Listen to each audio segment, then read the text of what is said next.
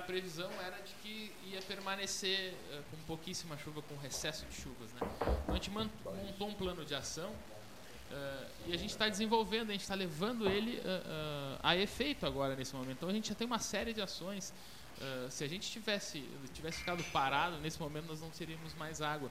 Os nossos pontos de captação originais da barragem Santa Bárbara hoje estão no seco, estão fora da água, estão completamente secos.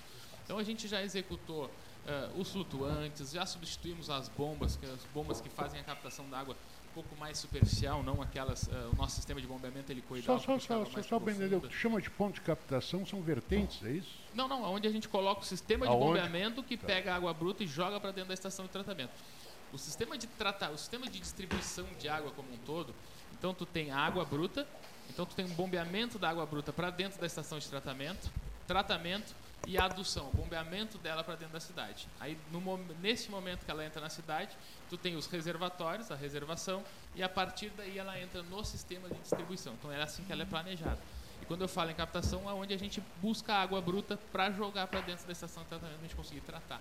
É isso que eu chamo de, de ponto de captação. Então a gente já executou, já a gente já está uh, trabalhando com dois flutuantes, uh, já fizemos um alongamento dos mangotes, assim dizer, já, já adquirimos a tubulação, fizemos uh, um ponto mais distante, já trocamos o sistema de tubulação, uh, desculpa, de bombeamento para pegar uma água mais superficial, uma água com um pouco mais de qualidade.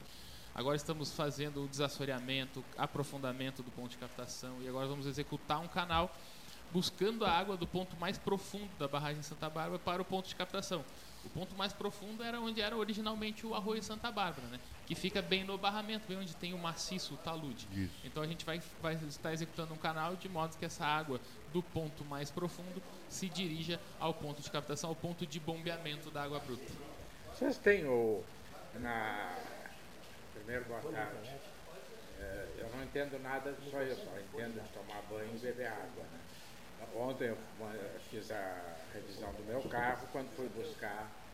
Pô, nem lavar vocês lavassem, não podemos, o Saneto proibiu. Eu digo, ah, aí eu brinquei, bom, ainda bem que vocês estão cumprindo, porque eu duvido que a maioria. Eu passo em alguns lava-jato aí, hein? e aí eu digo, ah não, a gente tem poço. Poço aonde? Aonde? Bom, mas isso, isso é um problema de fiscalização que não é. Nós podemos falar, não tem problema. Não, não, não, eu não entendo e cabe a vocês fiscalizar. Na, ontem ainda se falava, na, no caso da, do leite, chamam leite morto, né? O, o, o, na, naquela seca de São Paulo. O volume morto. Volume morto, a palavra é essa. Nós temos isso aqui, você. Como é que é que funciona? Eu não entendo bem, porque o que é um volume morto e um volume vivo? né? Eu não, não entendi. Eu sei o que é uma pessoa morta e uma pessoa viva. Né? Embora tenha uns que sejam mortos vivos, né? são mais mortos que vivos. Tá né? certo, Renato. É. Mas o que, que é? Porque há como tirar alguma coisa, falasse agora aí, esse tal de volume morto nós não temos. Não, não, não, nós não temos volume morto na barragem de Santa Bárbara. Né? Então a gente trabalha com, com todo o lago, né? O que acontece é que nós temos um ponto onde era originalmente o vale, né, onde era o arroio Santa Bárbara. É, é preciso lembrar as pessoas que a principal função da barragem Santa Bárbara, quando ela foi executada, foi para controle de cheias e não para fornecer água para a cidade, e sim para o controle das cheias. Então, uh, o ponto mais profundo é onde foi executado o barramento, o talude, o maciço, quando tu cria o lago, né? E esse é o ponto mais profundo onde corria o arroio Santa Bárbara. O ponto de captação, a estação foi, foi construída uh, concomitante à barragem de Santa Bárbara, mas aí pelo município e a barragem por um departamento, o antigo DNOS, né, um departamento federal. Uh, e a busca a captação de água num ponto lateral mais próximo ao vertedouro e mais próximo à estação de tratamento. Uh, então, o que a gente está executando neste momento seria, uh, se a gente tivesse, a gente poderia dizer que esse ponto mais profundo poderia, de algum modo, ser considerado um volume morto, porque nós, podemos, nós ficamos sem água no ponto de captação, ficamos uh, no ponto de captação original, se nós não tivéssemos, eu repito, se nós não tivéssemos executado os flutuantes, nós já estaríamos sem água. A então a gente está executando um canal, aprofundando todo esse ponto para conduzir a água do ponto mais profundo para o ponto de captação para que a gente não precise executar uma estação de bombeamento lá no ponto mais profundo, que já foi estudada, a gente também já trabalha com essa opção, mas nós teríamos que fazer mais um flutuante, mais um sistema de bombeamento, levar toda a energia elétrica para lá e executar 580 metros de rede de uma, de uma rede de pelo menos dinheiro, 500, pelo menos 500 milímetros para levar essa água até a estação de tratamento. Então a gente está fazendo um canal interno dentro da barragem de Santa Bárbara, aproveitando que ela baixou muito.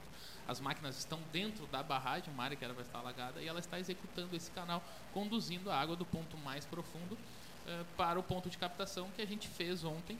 Eh, a gente até teve uma parada durante o dia do abastecimento, a gente fez um aprofundamento do ponto de captação uh, para que fique uma concentração de água e fique um poço ali naquele local, para que a gente consiga ter cada vez mais água bruta para alimentar a estação de tratamento.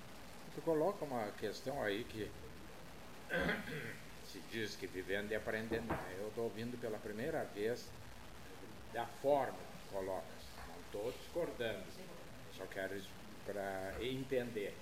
Eh, que a barragem foi feita para controle da enchente. Isso eu me lembro disso. Não, me lembro da enchente, mas eu já ouvi falar de uma enchente que a água veio até, passou do centro, foi quase até a Barroso, até a Barroso. Eh, e, e, afora isso, né, ele é muito moço, não lembra, lembramos. Eh, o, no governo de Marfetter se dizia que a barragem foi feita para abastecer Pelotas até o ano 2000. Nós estamos em 2020. Bom, afinal, qual é a função da barragem? É abastecer, é controlar as cheias e qual é a chance que nós temos que com essa, essa chuva de hoje, pessoal, ah, que maravilha, agora só não, e nada é a mesma coisa. Né? É como se eu pegasse água benta e te atirasse assim. Bom, a gente precisa separar. É muito comum as pessoas uh, se referirem à estação de tratamento como a barragem em Santa Bárbara. A barragem é o lago, a construção do lago, onde foi feito um barramento, um maciço, um talude, e então tu cria o lago ali e aí é feita a estação de tratamento captando a água desse lago. Uh, por exemplo, no, na Etacinote a gente faz a captação direto do arroio Pelotas, com água corrente.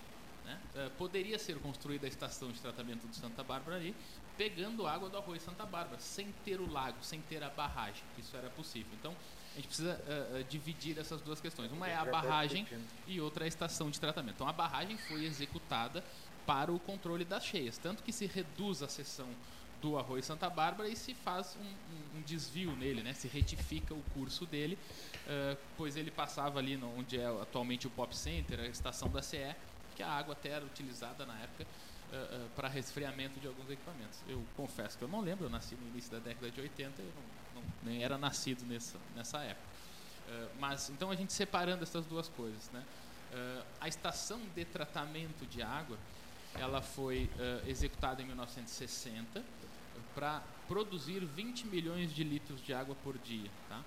Na década de 80, ela foi duplicado o seu tamanho, meados da década de 80, para produzir 40 milhões de litros de água por dia. De lá para cá, a gente teve uma, uma, evolução da tecnologia e uma evolução dos sistemas de bombeamento e tudo mais, e sem fazer um aumento ou um grande aumento na estação de tratamento, a gente consegue produzir hoje 72 milhões de litros de água por dia. Então, por isso que aquilo que se dizia que ela foi construída para abastecer o município até o ano 2000, a gente está em 2020 conseguindo utilizar ela. Uh, dada a tecnologia, a melhora do desempenho, a melhora de produtos químicos, a velocidade com que tu trata a água, hoje é muito maior do que tu tratava uh, lá quando da criação da estação de tratamento de Santa Bárbara, da década de 60. Alexandre Garcia, uma pergunta pelo, pelo celular, pela telefonia celular, insistente. Tem, há pessoas falando em 15 dias que o Santa Bárbara, a barragem de Santa Bárbara estaria em condições de atender por mais 15 dias. É exagero isso? Olha, uh, ah. todo mundo me pergunta sobre isso. Quantos dias? Quantos gente... dias? Essa é a não, pergunta a do celular. Não, a, gente, a, gente, não trabalha com dias, né? A gente tem uma série de fatores que influenciam. O consumo influencia muito. Um dia como hoje, em que pese, como falou o professor Varoto, a chuva seja uh, irrisória para nós, realmente ela foi irrisória. Uh, isso não é lago, chuva, isso é uma ameaça de chuva, é, né? Para o lago é, é, é irrisório. Não nada, há, significa não nada. água para dentro do lago, para dentro da barragem, porque o solo está muito seco, ela basicamente vai servir para que, a gente, que a gente tenha, e aí é um termo que o pessoal da Emater que utiliza muito, é a gente tenha uma, uma seca verde. Né? Então cai uma pancadinha de chuva, a plantação fica verde, a grama fica verde, mas mesmo assim a gente tem uma seca. Então para o lago é irrisório. A gente não tem acúmulo de água com essa quantidade de chuva. Mas há uma redução do consumo. As pessoas não lavam roupa no dia de chuva. As pessoas uh, deixam de usar um pouco mais água. Então há uma redução de consumo. Uh, a redução da temperatura também para nós é super importante. O lago ele é muito grande, são 350 hectares de água alagada. Então ele sofre muito com a incidência do sol e a evaporação nesses momentos também uh, influenciam bastante. Então toda chuva é bem-vinda. A gente está numa situação que a gente precisa cada dia mais de chuva. Uh, até mesmo a temperatura influencia hoje para nós, a gente está trabalhando com isso. Mas não há dias, por exemplo. Você, vocês têm contato dias, com o serviço de meteorologia dias, permanente, né? Com serviços de meteorologia. O que, que eles estão te dizendo? Bom, a gente tinha uma previsão de chuva para hoje, nada muito significativo, em torno de 5 milímetros, né? Não é nada, isso não é nada. Isso, isso ainda tem expectativa de que venha um pouco mais. Pouco mais. E depois de hoje? E, além de hoje? Depois de hoje a gente tem uma expectativa de chuva ou no domingo à noite ou na segunda-feira. Domingo ou segunda? Né? Isso. Aí uma sequência de três dias de chuva, aí com chegando a números aí em torno de 20 milímetros, que a gente já consegue ter uh, uma condição melhor, já tem um pouco mais de água escorrendo para dentro do lago. Li que domingo chove muito, choverá, teremos muita chuva domingo. É, ou domingo ah. ou segunda. Ou segunda. Dia, ou segunda. E quando é que vai esfriar nas, nas informações é, de vocês? Eu confesso que eu estou preocupado é com a chuva. Com a chuva. Mas depois teremos uma queda de temperatura é, em, em, abril, isso, né? Possivelmente a gente tem uma queda de temperatura e, e, tem bastante Sim. previsão de chuva para abril já entrar dentro da normalidade, tá? Uh, alguns, alguns pontos indicam que a gente vai ter 80 milímetros de chuva no mês de março. A gente tinha zero até hoje. Esta chuva que deu agora não deve ter dado mais do que um ou dois milímetros, então não foi muito considerável. E aí uh, se espera entrar num fluxo normal a partir do final da primeira quinzena de março. A gente entra num fluxo normal das chuvas. E aí entrando, entrando uh, uh, estas chuvas, voltando a um fluxo já aceitável, a gente não vai ter problema de racionamento. A gente está tomando todas as medidas. Eu repito, a gente fez um plano de ação ainda em dezembro estamos levando ele todo a efeito, com todos os marcos, tudo aquilo que a gente planejou lá atrás, para que a gente não experimente para a nossa população o sistema de racionamento. Mando riscar, risco essas 16 mensagens falando em 13 em, em capacidade. 15, quantos dias? 15 dias, falando em 15 dias, não, posso riscar? A gente não fala em A gente não fala no número de dias. Não se fala no número de dias. Qual é o consumo maior? Que a energia na, do ar-condicionado, o consumo maior é no verão vocês, eh, o consumo maior é no verão ou no inverno? Porque, eh, não sei, mas eh, talvez algumas pessoas no inverno diminuam os banhos. Não, o tá consumo tá frio, vou deixar o banho é. para amanhã. É. O consumo aumenta pelo menos 30% no período de verão, pelo menos 30%. E tá? piscina... Em alguns pontos, por exemplo, o bairro Laranjal chega a aumentar 700% o consumo no verão referente ao, ao, no bairro Laranjal por, por conta da sazonalidade. Ah, pessoas não, ah, o Laranjal chega a aumentar 700%. As piscinas e tudo isso. O seu, o, o seu consumo.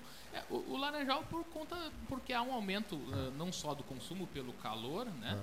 Uh, mas há um aumento populacional significativo também. Uh, mas pelo menos sempre que a temperatura ultrapassa os 27 ou 28 graus, a gente experimenta um consumo muito maior. Então a gente Uh, no período de inverno a gente trabalha com um sistema de bombeamento um pouco reduzido comparado Sim. ao que nós temos hoje, né?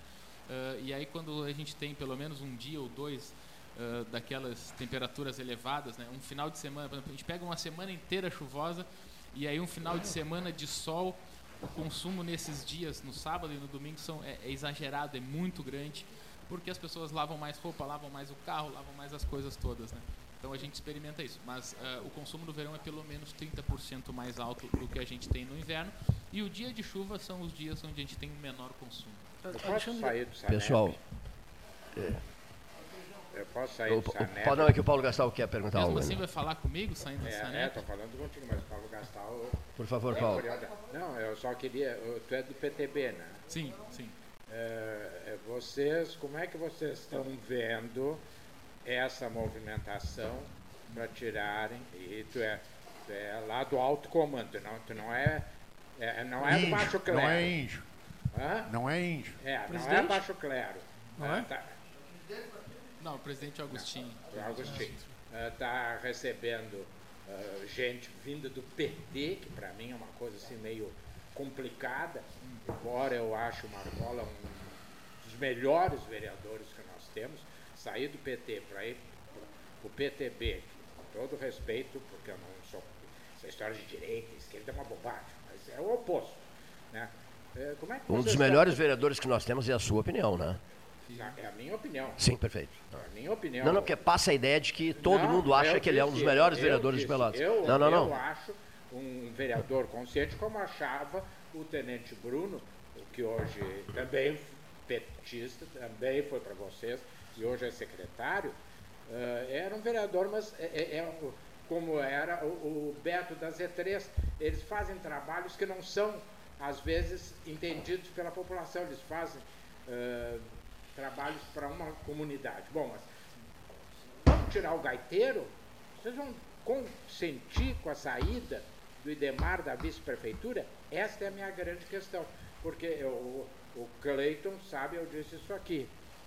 Né? Não é a opinião do 13, é a minha opinião pessoal.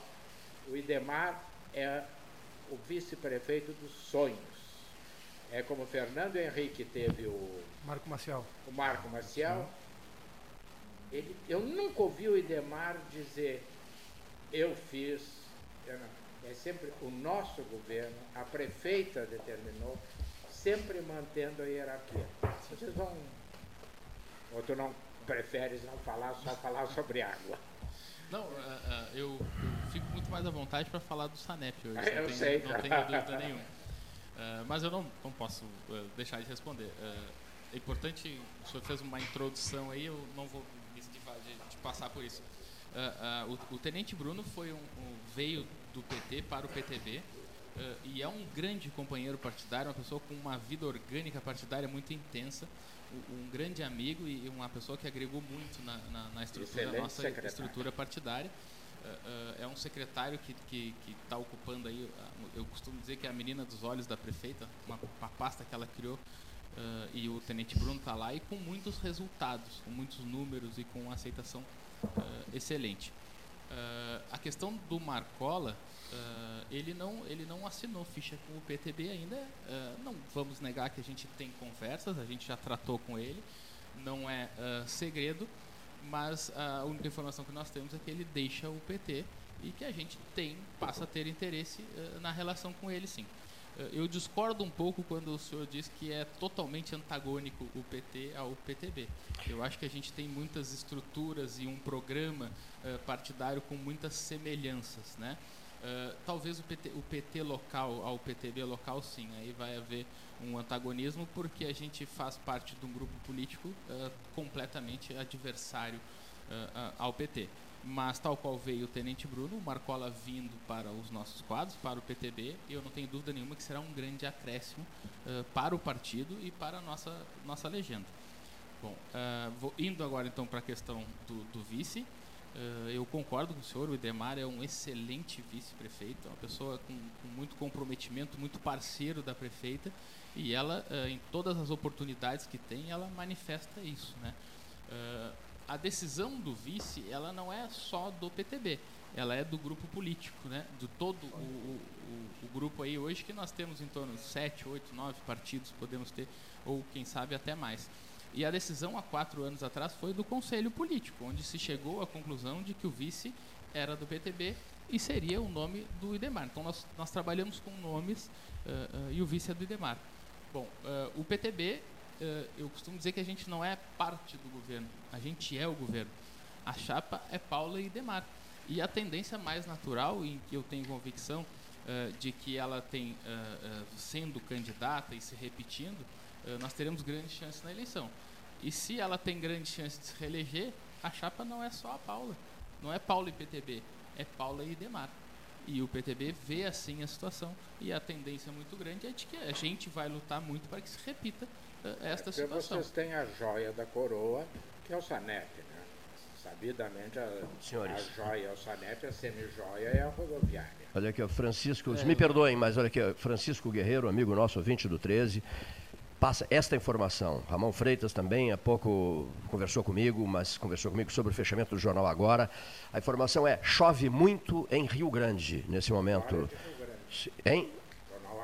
O jornal agora é de Rio Grande. É.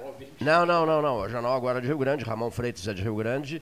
e conversou bastante comigo, mandou mensagens e tal, vai falar sobre o fechamento do jornal agora. E o Francisco Guerreiro, que está em Rio Grande, diz assim: chove muito em Rio Grande.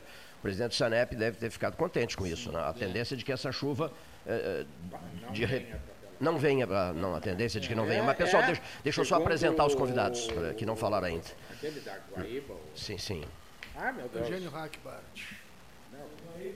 Não, tá, tá, tá, tá falando, tá falando da gaúcha. É o pelotense do Fragata, é o Cleo Kuhn, pelotense do Fragata. Ele disse que ela não virá. Não virá para cá. Bom, deixa eu apresentar os convidados que estão aqui. Maurício Mar... Ah, mas choveu para molhar um gato. Hein? Olha aqui, ó. Não, mas sinceramente, não foi chuva aquilo, Rogério. Aquilo foi uma ameaça. Eu peguei um guarda-chuva para me deslocar para cá. Ah, eu deixei o guarda-chuva em casa, nem saí com o guarda-chuva. Só olhei para o guarda-chuva não vou. É um incômodo carregar isso aqui, não vou levar, não, não trouxe. Olha aqui, ó. Maurício Martins, boa tarde. Boa tarde. Boa Jovem tarde, Maurício Martins, tudo bem contigo? Obrigado pelo convite e mais uma vez estar compondo aqui com os amigos a mesa do 13 horas. Muito bem. João Manuel King, aquele que ontem entrou em campo e deu números. Ah, gostei daqueles números. Três de joelheira, Entrou aqui, ó. esperando uma bolada. Tu e o Luiz Roberto Ávila começaram a fazer um conto de réis. Mil reais, é Uma isso? aposta. Não era isso? Um conto de réis, mil É, reais. eu tava, na realidade, eu estava com um livro do Quanto? Isabelino Tavares. Com o livro do Isabelino, sim. que Consta toda a história do Banco Não, mas eu quero saber o preço, o o que, o que, vale em reais um, um, um conto de réis. Aí eu posso fazer o cálculo, daqui a pouquinho te dou. 123 mil reais. 123 mil reais. Porque eu achei o montante apresentado, eu achei muito baixo, para dar ideia de um banco poderosíssimo. Mas não, é que um conto de réis vale muito, valia muito. Valia muito na, na fala da Mônica Beatriz Correia Meia Russumano, que um parente dela foi quem fez a liquidação ah, do banco. Né? Talvez tu não tenhas lido a minha primeira mensagem. Li Eu coloquei o capital inicial a 3 mil contos de 3 reais. mil contos de réis, isso Depois, com o passar do tempo, foi aumentando. foi aumentando. Foram alguns, alguns, alguns acionistas que, que começaram o trabalho. Deixa eu só apresentar os demais. Silvio Chaigar, que já fez uso da palavra. Espaço da Literatura, Dr. Alcino Alcântara Filho. Varota que gosta desse espaço da literatura. Daqui a pouco vocês vão trocar ideias interessantes. Eu também vou entrar nessa história, porque estou sempre comprando livros e lendo livros. Fico angustiado vendo N livros, montanhas de livros, a gente não vai ter tempo de fazer a leitura desses livros até partir. Partir? Partir para onde? Até partir, até sair de cena, né? Eduardo Torres, preocupadíssimo com o Granal, preocupadíssimo, mas, tão, mas ele está tão preocupado com o Granal, Rogério Teixeira Brodbeck, que ele começou a procurar rádios de Porto Alegre, procura e procura e procura e procura, e nenhuma rádio de Porto Alegre falando sobre o Granal, e ele ficou num nervosismo terrível, ele ligava de manhã, de tarde, meio, ligava à noite, nada, nenhuma rádio de Porto Alegre falando sobre o Granal, aí o que, que ele fez? Só um parênteses. Eh, ontem, me lembrei de ti, quase te liguei. Ah, na Gaúcha, aquele programa que tem de esportes, depois do almoço, começa duas horas, eu acho que é. Ele disse assim, pois é, nós tivemos Brasil e Inter, Grêmio e Pelotas. Na verdade, aí está o Grenal. Porque vamos falar sobre o Grenal. É. Ponto. E esqueceram os dois jogos. Eu- eu- digo é. se fosse o Cleiton. Claro, era pra xingar mas metem o pau no futebol do interior, essa é que é a grande verdade. Olha aqui, ó. E aqui é livre o debate. O meu amigo Rogério Teixeira Brudbeck acha que não. Mas eu, cuida só. Aí o Eduardo Torres foi para Pedro Osório, né? E foi, levou um rádio Transglobe Filco. E procura o Sino Alcântara por rádio de Porto Alegre e, e todas as rádios não dão uma palavra sobre o Grenal. Aí ele foi avisado por um amigo dele, lá de Pedro Osório, pelo, pelo Darlan Pons. Disse assim, aqui, ó, liga a Rádio Catimbau. A Rádio Catimbau está formando uma cadeia com a Rádio Marmeleiro, com a Rádio Mussum, com a Rádio Não Me Toque, com a Rádio Faxinal e com a Rádio Antagorda. Eles estão transmitindo 24 horas por dia sobre o Grenal. O joanete do jogador X, como é que está o penteado do jogador do Internacional, de um determinado jogador do Internacional, o corte de cabelo de um determinado jogador do Grêmio, o gel que eles colocam no cabelo. A perspectiva desse joanete parar de crescer ou vai continuar crescendo. Ou seja, são transmissões ininterruptas de temas da maior importância possível, imaginável, posto que o mundo está tranquilo, não tem nada de especial acontecendo no mundo, né? Então, essa, essa rede comandada pela Rádio Catimbau, do Cerrito Velho, ela está mexendo com multidões e, e, e, sobretudo, com o mundo esportivo. Não é verdade? Tá. É, claro que é. Só se fala nisso nessas Só rádios. Se né? fala nisso, na, na rede, é, a rede Catimbau, né? É. A rede Catimbau dos esportes. E Porto Alegre não toma conhecimento do Grenal? Coisa estranha, o Sino Alcântara. Não toma conhecimento do Grenal? Registros rápidos. De Campo Bom, um empresário que esteve na Europa, que voltou da Europa e contraiu o coronavírus. né? É o primeiro caso no Rio Grande do Sul. né? Informação a título, a título de, de- de registro. Seis pessoas mandaram mensagens dizendo assim: queremos uma manifestação pública do prefeito de Canguçu. O prefeito Pegoraro, Vinícius Pegoraro. Vinícius Pegoraro. Por quê? Não sei se os senhores são sabedores. Quem é que gosta de cachaça dos que estão aqui nessa mesa de debates? Alexandre Garcia gosta de cachaça, João Manuel King gosta de cachaça, Renato Varoto gosta, Cleiton gosta, Silvio Chegar gosta de cachaça, é, é, Eduardo não Torres. Não, não, sim, sem ser cachaceiro. Paulo Gastal gosta de cachaça? Não gosta de cachaça. Brodbeck, gosta ou não gosta? Nem numa caipira? Alcino Alcântara, gosta de cachaça ou não? Nem numa caipira? Caipira. É o seguinte. Acho caipira de vodka é uma porcaria. Eu gosto de caipira de cachaça. de cachaça. Bom, os alambiques que produziam a caixa. Eu gosto de tudo que tem álcool. Cerveja, cachaça, uísque, vodka, tudo. Mas e, cer... tá, mas e, cerve... e esse gel aqui? Esse gel. Esse não é de tomar, esse é, não é líquido. esse não, mas tem um cheirinho de, de álcool, olha aqui, ó. As- E cerveja sem álcool, não? Cerveja sem. Nem pensar. Olha aqui. Não, cuida só. No auge, no auge dos cuidados médicos dele, o Paulo lembra disso, a gente cansamos de comer churrasco juntos. O Delgar Soares só bebia cerveja sem álcool. E eu, eu, eu era encarregado de fazer a compra. E que horror a cerveja sem álcool. A frase é minha só. Que horror uma cerveja sem álcool. Mas enfim, por que a intimação ao prefeito de Canguçu, Vinícius Pegoraro. Vinícius Pegoraro? Porque Sim, do Erico Pegoraro, parente, parente do Erico Pegoraro. Conversei muito com ele em Pedro Osório um dia desses, lá na, na festa da melancia. Bom, mas cuida só, por que essa bronca com o Pegoraro? A chuva de Rio Grande, olha, contrariando o meteorologista de Porto Alegre. Mas cuida só, por que essa bronca? A bronca é pelo seguinte: metade, Alexandre Garcia, metade do quinto distrito de Canguçu, um dos maiores municípios do Rio Grande do Sul, vocês sabem, é um dos cinco maiores do Rio Grande do Sul em extensão territorial. Metade do quinto, eles dizem lá o quinto, eu sou do quinto. Metade do quinto passou para quem? Passou para quem metade do quinto distrito de Canguçu? Para o controle de Cristal. Pertence agora ao município de Cristal. Para quem não sabia, fica sabendo. A Vivian fez a pesquisa. A Vivi, lá de Pinheiro Machado, que esteve ontem aqui, fez a pesquisa. Esposa do Paulinho Alves fez a pesquisa. Por consequência, A os alambiques da Azulzinha, doutor Alcino Alcântara Filho, senhor Silvio Chegar, os alambiques pertencem agora a Cristal. Temos que nos entender com Cristal. E eu tenho medo de ir a Cristal. Por que, que eu tenho medo de ir a Cristal? A BR. né? A BR. Por causa da BR. Mas tu está falando uma coisa aqui, eu vou dizer para ti. Triste isso, hein? Eu levantei. Nós eu- de Canguçu estamos abalados. outro tempo que tu falasse desses alambiques, Ah. eu para mim não era cristal, seria Amaral Ferrador, falei aqui. Mas eu recebi informações ali, oficiais. Entendesse? Porque eu, eu tive essa, essa experiência Sim. de sair pela BR, Ah. sabe? E quando se passa ali o gril, se entra à esquerda em direção a Amaral Ferrador, Sim. você vai até o Rio Camacuã, atravessa de balsa e sai aqui em Canguçu. Onde a gente passa, faz um tour sim, ali por sim, aqueles sim. alambiques todos, entendeu? Agora tu está colocando a coisa certa para o ouvinte entender Cristal. geograficamente. É cristal, Cristal. não é? O município é Cristal. Bom, eu vou começar o momento da literatura, eh, primeiro perguntando qual é o livro que ele trouxe, na sequência perguntando ao Varoto e ao Brodbeck e ao João Manuel King o que é que eles estão lendo no momento, e ao Chaigar, e a todos da mesa. Olha aqui, ó. E em seguida eu vou fazer um questionamento histórico aqui, que eu quero que vocês respondam e nós venhamos a resolver essa questão eh, durante o 13 horas de hoje. Ah, qual, qual é o questionamento, para que porque quem quiser ir pensando sobre isso? O questionamento é o seguinte: o Paulo Brossar nos disse, em entrevista especial para o 13, que o colega dele, ministro da Justiça, Antônio Ferreira Viana, foi quem redigiu a Lei Áurea. Correto? Foi quem redigiu a Lei Áurea. E que a Lei Áurea foi assinada pela princesa Isabel e pelo bacharel Rodrigo Augusto da Silva, secretário de Estado dos Negócios da Agricultura, Comércio e Obras Públicas e interinamente ocupando o cargo de secretário dos Negócios Estrangeiros. Muito bem.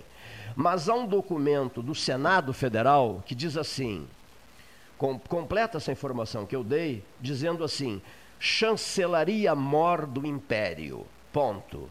Antônio Ferreira Viana, né, professor Roroto, que é o ministro da Justiça, né? E logo a seguir diz assim: transitou em 13 de maio de 1888. Ponto. José Júlio de Albuquerque Barros. Qual era o papel do senhor José Júlio de Albuquerque Barros?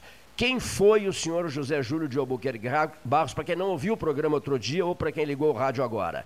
Ele foi o presidente do Ceará, 1867, 68, 69, depois, depois renunciou ao cargo, depois foi presidente do Rio Grande do Sul, 1870, 71, 72, José Júlio de Albuquerque Barros, e depois foi, foi ministro do Supremo Tribunal Federal, do STF. Então a pergunta que não quer calar é esta: por que assina a princesa Isabel, assina o chanceler mor do Império, Rodrigo Augusto da Silva, assina Antônio, e, também secretário da Agricultura do, do, do, Império, e assina chancelaria mor do Império, Antônio Ferreira Viana, né? Não, mas eu tenho, eu tenho documento, eu tenho documento aqui. Eu tenho um dos documentos, são vários documentos. Eu estou lendo um que eu li, que eu, que eu, que eu recebi do Rio de Janeiro. Né? Pesquisa feita no Rio, porque o Ferreira Viana viveu no Rio, foi um grande benemérito, ajudou a construir hospitais, fazer campanhas assistenciais, atuou na assistência social. Não, só, não, só para dizer que o pelotense Ferreira Viana viveu no Rio de Janeiro. E no Rio de Janeiro se diz isso. Chancelaria Mor do Império, Antônio Ferreira Viana. É, não, não, não, não, não. Ministro Rodrigo Augusto da Silva, chancelaria mor, mor do Império, depois diz Antônio Ferreira Viana, que é o ministro da Justiça, e a seguir diz, transitou em 13 de maio de 1878 José Júlio de Albuquerque Barros. Eu só quero esclarecer isso, qual era o cargo do José Júlio de Albuquerque Barros, o Gastal que está, que está pesquisando também, vai, vai, vai, vai nos passar informações, mas isso é na, depois, isso é no depois, eu anunciei. Eu não sei que seria no depois, seria no depois. Ah o Ferreira Viana, quando entregou a minuta da Sim. lei. Ele redigiu. É, a praia. A praia. É. Eu vou dizer. É depois, é depois. A regente do trono, ele teria dito: Vossa Excelência está libertando os escravos e extinguindo o império. Isso, é, é isso mesmo. Eu, Consta, é isso, não, e é verdade, eu li hoje de manhã cedo, fazendo essa pesquisa. Professor Alcino Alcântara Filho, o que é que o senhor está lendo ao som de uma criança chorando? Bom, primeira coisa. Está ouvindo o som da criança eu chorando? Eu vejo vocês preocupados com chuva. Pelotas depende de chuva para ter água no, na torneira? Alguém me dá essa resposta? Não, Pelotas hoje não depende. Nós ah, temos um bom, recesso não. de chuva desde novembro. Nós temos 130 milímetros de chuva em 130 dias, onde o esperado era mais de 600, e nós não temos nenhum tipo de racionamento no município de Pelotas. Pois está é. trabalhando no sistema um pleno. Né? A gente tem que, a não, gente não, apenas mas... quer um uso mais consciente da população, porque o recesso assim. de chuvas ele é muito grande e pode ver que todo o entorno vem sofrendo com, com, com, o problema no abastecimento e Pelotas não vem sofrendo com o problema de abastecimento. Deixa eu complementar a pergunta do Alcino, uh, Alexandre. Uh, eu tenho muitos amigos e parentes em Rio Grande e eles me tiram maior sarro porque Rio Grande pega água de São Gonçalo.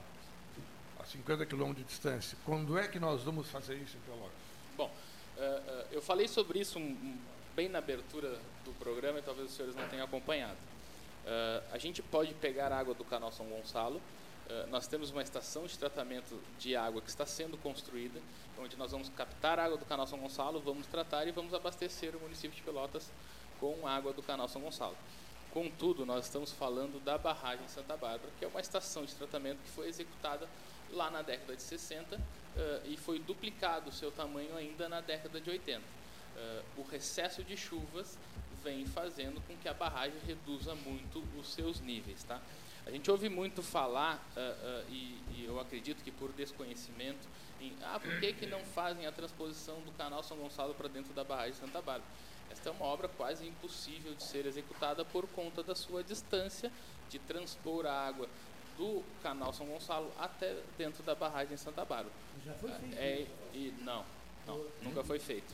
Ah, o que é viável é trans... ano retrasado foi feito, ele a água do São Gonçalo. Bom, eu sou presidente do Sarep desde 2017 e na minha gestão isso nunca aconteceu. Então o ano retrasado não aconteceu. O que, o que aconteceu, isso não, o senhor falou ano retrasado. O que aconteceu foi a transposição de água, e na verdade não chegou a acontecer, ficou pronta a estação, mas a transposição de água do arroio Pelotas, não do canal São Gonçalo. É importante deixar isso bem claro. A gente não pode captar água do canal São Gonçalo antes da eclusa, somente pós a eclusa. Pelo menos 1.400 metros, todos os estudos apresentam isso. 1.400 metros após a eclusa, aonde a gente poderia, eh, onde a gente pode garantir que não teremos então água com salinidade. A gente está experimentando, o canal São Gonçalo já tem salinidade. O Sanep mantém um cronograma muito eh, forte de acompanhamento dos seus mananciais. O canal São Gonçalo já está sendo acompanhado pelo Sanep, porque nós temos uma estação de tratamento de água sendo executada lá. Então, eh, quando ficar pronta a estação de tratamento de água de São Gonçalo, nós teremos água de São Gonçalo abastecendo o município de Pelotas. Agora, a transposição de água para dentro da barragem de Santa Bárbara, se for executada, e o Sanep já tentou em algumas oportunidades, eh, acabou que não precisou, eh, mas é do Arroio Pelotas e não do canal São Gonçalo. Alexandre, esses 500 ou 600 vazamentos que o Sanep consertou já, né, já acabou representando uma quantidade suficiente assim, de, de questões aproveitáveis quanto à água para o Sanep? Sim, bom, eh, vou falar um pouco sobre essa questão dos vazamentos. Né? Nós temos hoje um milhão de metros de rede de água. Nosso primeiro sistema de abastecimento de água encanada em Pelotas é de mil, da década de é 1860, tá? quando uh, alguns poços foram perfurados e já começou a haver uma distribuição. Em 1873 nós tivemos a nossa primeira estação de tratamento de água executada, que é a ETA Moreira, e muitos conhecem ainda por hidráulica pelotense. Então nós temos tubulação com mais de 150 anos na rua, nas ruas. O Sanep deveria, conforme o plano de saneamento, conforme tudo que a gente vê hoje na, nas nossas medidas, o Sanep deveria ter iniciado no ano 2000 um programa de substituição destas redes de água. Mas não começou. Nós iniciamos em 2017 esse programa. Estamos tentando atropelar o cronograma, estamos fazendo, vamos chegar ao final desse ano a mais de 100 mil metros de rede substituída. Isso é o que vai nos dar uma condição muito melhor. A vida útil da nossa tubulação, em muitos casos, ela já ultrapassou. Tu faz o conserto nesta quadra, ele apresenta na outra e apresenta o vazamento na outra, porque a vida útil dessa tubulação já começou. Então, a gente está trabalhando num plano de substituir estas redes. Repito, vamos chegar ao final deste ano a 100 mil metros, que vai dar 10% de toda a nossa tubulação, que são um milhão de metros. Então, o, a, o período, por ser muito antigo nós temos distribuição e por ser muito extenso, é comum a gente ter uma grande quantidade de vazamentos, especialmente porque em algum momento faltou, e isso é, é inegável, eu nunca neguei, eu sempre manifestei publicamente, faltou muita manutenção por parte do SANEP, e isso vem previsto no plano de saneamento, e o SANEP deixava de executar. Bom, uh, há uma, uh, a gente vinha trabalhando não só nos vazamentos, mas a gente vem trabalhando também na expansão do sistema e na melhora da distribuição. Uh, em 2017, quando eu assumo, a gente sofre com excesso de falta de água no município de Pelotas. A zona do Porto, o bairro Laranjal, Areal Fundos, todo mundo praticamente ficava sem água. Praticamente toda semana a gente tinha alguém sem água. A gente não tem mais. E a gente não teve um incremento de produção de água. O que a gente teve de lá para cá? Perdemos menos água e distribuímos melhor. Reativamos o sistema de reservação que estava desativado há muitos anos, conseguindo uh, reservar esta água no período noturno, onde a, a, o consumo reduz a praticamente zero. Uh, e aí, então, no momento de maior consumo, a gente distribui essa água que ficava apenas confinada dentro da tubulação, aumentando a pressão. Então, uh, nós trabalhávamos, nós, o, a equipe de águas trabalha, nós, o departamento de águas trabalha com cinco equipes na rua, equipes que fazem ligação de água, substituição de ramal, conserto de vazamentos. E as outras equipes trabalham no sistema de expansão. Nós estamos executando neste momento no bairro Barro Duro uma subadutora de mais de 3 mil metros de, de, de extensão o bairro Barro Duro ele, ele cresceu demais, ele se expandiu para suas extremidades e a água não está chegando na pressão adequada nas pontas. Então a gente está executando uma subadutora de modo a fechar um anel e conseguir abastecer todo o bairro. A gente está executando uma adutora, uma adutora com mais de 4 mil metros de extensão, que foi da esquina da Santa Casa e vai até os fundos da ferragem Lorenzetti, aquele residencial Araganos, onde a gente teve alguns casos de incêndio. Essa adutora está na fase final mas uh, estas obras de expansão do sistema e de, melhora, de melhoramento do sistema, neste momento estão paradas e nós estamos focando todas as nossas forças no conserto desses vazamentos. Tal qual a equipe de esgoto. Nós paramos uh, manutenção em esgoto em algum momento e essas equipes estão direcionadas também para fazer os vazamentos para que a gente consiga perder menos. O nosso objetivo nesse, neste momento é perder menos. Chegar a vazamento zero, a índices de perda de zero, é utopia. E eu nunca falei isso, nós nunca vamos chegar a esse número. O primeiro mundo, o Japão, que é tido como primeiro mundo, chegam a valores de 15 a 17% de perda de água. Então nós, nós estamos muito longe de chegar a esse índice. O que a gente pode fazer é perder menos. E é isso que a gente está tentando fazer nesse momento mas representa muito. A nossa média era de 100 concertos por semana, nós fizemos 560 concertos na última semana. De 100 passou para 560. Isso, porque nós, de cinco equipes, passamos para 11 e estas cinco equipes não faziam exclusivamente vazamento, faziam outros serviços. Então nós paramos todos os outros serviços, expansão, melhoramento de sistemas e até mesmo ligações de água então, estão paradas para que a gente foque neste momento nessa desde situação. Desde o decreto para uso racional da água já passaram de 2 mil concertos? Não, não. Nós estamos chegando a, Uh, não, uh, na semana, se considerar a semana passada, depois nós tivemos só quarta, quinta e sexta ah, naquela outra semana, ah, né, do ah, decreto. Tá? Uh, a gente certamente até o final dessa semana passaremos de mil, mil concertos e isso vai nos ajudar e muito.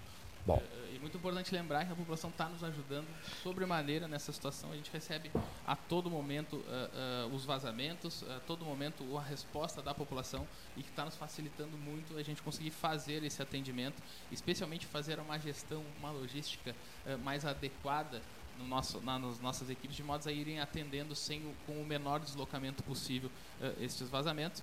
E sempre que houver o desabastecimento, sempre que alguém tiver sem água ou uma parte da cidade tiver sem água, esta vai ser sempre a prioridade do SANEP. Então nós paramos tudo e vamos atender quando há o desabastecimento. Muito bem, vamos misturar um pouquinho os assuntos agora. Mesa oficial, mesa oficial não, mesa... Pois é, exatamente, mesa 13 horas, hora oficial 13 horas 48 minutos, hora oficial Ótica Cristal. O doutor Alcino Alcântara Filho, que cuida do espaço da literatura do 13 horas, está lendo um livro. Eu já fiz a fotografia do livro, mas ele nos dirá, dirá ao ouvinte especialmente, qual é o livro selecionado por ele no decorrer desta. Não, no, no, no decorrer da semana passada, que passou em velocidades de Fórmula 1. Não, não, em velocidades de trem-bala a semana passada. Doutor Alcino, seja bem-vindo o livro, né, é uma deferência do Clayton, né, é a biografia de Assis Brasil. Eu fiquei realmente, já sabia alguma coisa, né, mas fiquei realmente impressionado de ver, né, a estatura do homem público que nós tivemos aqui em Pedras Altas, né, uma coisa incrível realmente. É, propagandista da República em pleno império, quando era estudante no, nos Arcos de São Francisco, em São Paulo, é, propagandista do voto livre, do voto uh, é, secreto. secreto, né? Em plena República Velha. Isso para não falar de outras coisas. Depois do voto feminino, voto feminino. Do voto feminino, né? Embaixador em, em, em, em Washington, Washington, em Buenos Aires, Lisboa, em Buenos Aires. Chefe de missão em, no Reino Unido. Chefe de missão no Reino Unido. Não e... quis ser embaixador na China.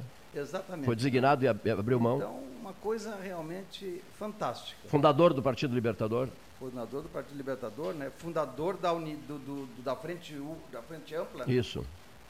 Quando do, o acordo. Do acordo de Pedras Borges, Altas, né? É. Para a, candidatura de Getúlio Vargas, né? E... Grande amigo, irmão, amigo a não poder ser mais, de John Hay, secretário de Estado de William McKinley, secretário de Estado de, de só um pouquinho, de Theodore Roosevelt, soldado do Exército da União aos 20 anos e secretário particular do presidente Lincoln, que era o título, o Lincoln acreditava cegamente nele e a recíproca era verdadeira. Quando o Lincoln é assassinado, o que, que ele faz? Ele segue a carreira política, rei, e se torna depois senador e secretário de Estado consagrado. Tem 65 anos, estabelece laços de grande amizade com o jovem embaixador do Brasil nos Estados Unidos, esse homem sobre o qual o senhor se refere, que tem então 45 anos.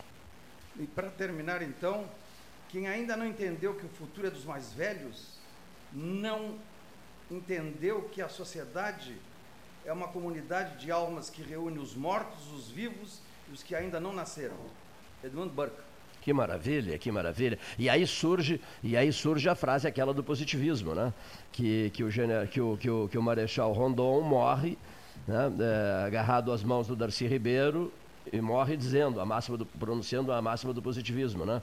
E os vivos continuarão sendo governados pelos mortos, e os vivos continuarão sendo governados pelos mortos. Assim morre Assim morre Cândido Rondon, que não saía de Pedras Altas, visitava a todo momento o castelo e ficava horas e horas com Assis Brasil na famosa biblioteca do castelo. O Jerônimo Guerra me telefonou hoje de madrugada, deputado federal, meu amigo, e me dizendo assim: Cleiton, recebi todas as tuas, uh, as tuas postagens, mas ele precisou uh, participar de um encontro na cidade dele, é, Augusto. Como é que é? Augusto Pestana. Não, não é Augusto Pestana. Não, não, outro nome. Santo Augusto. Santo Augusto. Santo Augusto. Ele, eu sei porque eu, foi para lá também um outro amigo meu chamado o, o Hernani, Hernani Polo. Eles se encontraram lá. E na, o presidente da Assembleia. E na, na, na, mensagem ele me diz que está programando uma vinda a Pelotas e combinará conosco a viagem para Pedras Altas. E a bisneta do Joaquim Francisco de Assis Brasil aceitou o pedido que eu encaminhei de levar alguns interessados, o pessoal do 13 interessado no assunto, para um 13 horas da biblioteca, diretamente da biblioteca do Joaquim Francisco de Assis Brasil. Os interessados do 13 irão a Pedras Altas, o Jerônimo irá conosco, porque está interessadíssimo nesse assunto. Outro que me diz que, está interessadíssimo nesse assunto é o deputado de São Lourenço do Sul, deputado estadual pelo José PT, Nunes. José Nunes. José Nunes. Cleiton, eu quero participar disso também, porque é um assunto que me interessa uma barbaridade. Bom, feito esse registro, o que, que o senhor está lendo? O que, que o senhor está lendo, professor Varoto? O que, que o senhor está lendo? Eu acho que eu já disse aqui, eu estou lendo a biografia da Maria Tereza Goulart. Ah, isso. quero comprar é, esse é livro. Muito denso, ah. embora, ah, eu acho que eu já comentei até aqui. Ó, já comentou, sim. Não é um texto brilhante, mas para quem viveu, é, é um texto muito interessante porque é uma parte da história do Brasil contada por um, uma das suas principais personagens, que eh, a, a Maria Teresa foi primeira dama com menos de 20 anos. É isso mesmo. Isso é uma coisa assim fantástica, né? Uma, havia uma diferença de 19 anos. E eu domingo me encontrei com a Marina Oliveira no restaurante. Era amiga da Maria Teresa. É, é, e era amiga e, em determinados momentos confidente da Marina Oliveira Marina, né? Maria Tereza. Tereza. E, e ela é citada várias vezes no livro. E é, realmente, eu ainda não cheguei à parte pior, mas cada vez eu me convenço mais, só para encerrar, que a crueldade humana não tem limites. Não tem limites. Porque né? às vezes a gente vê na literatura, no cinema, é muito pior que frase boa, hein? É muito pior na vida real. Maurício, Maurício Martins. É, eu estou lendo o livro urgente da política brasileira, um livro do Alessandro Nicole de Matos. O Alessandro acompanhou uma palestra dele em Porto Alegre. Uh, e a partir dali comecei a acompanhar o trabalho dele e ali tem diversos posicionamentos políticos. É um livro, não chega a ser um livro de doutrinação política, né, porque ele é ofertado a, a diversas correntes políticas. Ele explica a, a história né, de como surgiu o comunismo, de como surgiu uhum. o capitalismo, enfim, as utopias do, do socialismo. E basicamente é um livro sobre história. Eu estou falando com um pré-candidato a vereador? Sim. Idade do Cavaleiro? Tenho 30 anos. 30, 30 anos. 30 anos, né, no início deste ano. Tri... Beck. Partido. Nós temos pouca coisa mais que ele. É Eu sou do PSDB. Sou do PSDB. do PSDB. O senhor tem conversado muito com seu primo? Olha, não tão frequente. É, é a prima. Sim, não tão frequente quanto eu gostaria, né? Mas uh, de vez em quando, hoje, por exemplo, o Felicitei, que está tá fazendo 34 anos de Isso idade. mesmo, o governador do estado, Eduardo Leite, tá, hoje comemora 35, 34 anos. 34 ou 34? Não, não, não. Não, não. 34. 34 anos, é. Tem Peraí, uma, não, não, não, estou em dúvida. Não, não, não. O ano dúvida. passado ele fez 33, é, é, quando assumiu o governo do Estado. Sim. Tá? É, Estamos em 2020, então 34, é isso ou não? É o governador mais jovem do não. Brasil? Não? Foi o. Ah, do Brasil? No momento. No, momento, no estado foi o Júlio de Castilhos. Júlio de Castilhos. Com 31. Casado com uma pelotense. Cunhado, cunhado de Assis Brasil. Isso mesmo. Brasil, É. A primeira núpcia É. era com a irmã do E, olha aqui, ó, e só, só para fechar a informação, assim, é, casado, Júlio, o governador mais jovem do Rio Grande do Sul, da história do Rio Grande do Sul, casado na Igreja da Luz, aqui em Pelotas. Antiga. Na antiga Igreja da Luz com a dona Honorina. E eles trocaram cartas de amor e isso foi transformado num livro, já que é o momento da literatura. O livro é gostosíssimo. A, a troca de cartas de amor entre Júlio de Castilhos e dona Honorina, a sua esposa. A sua esposa é pelotense. Eu só Pois queria não. dizer que hoje de manhã eu ouvi uma entrevista do governador sobre o coronavírus, não sei se alguém Sim, sim. viu. E, claro, eu não falo com o Dudu há muito tempo, mas eu cumprimento pela clareza ao sino das informações. Ele estava com a secretária de Estado, a nossa amiga Arita, com a da vigilância, explicaram detalhadamente, sem mistérios, porque algumas autoridades querem fazer um mistério e essas coisas têm que ser claras.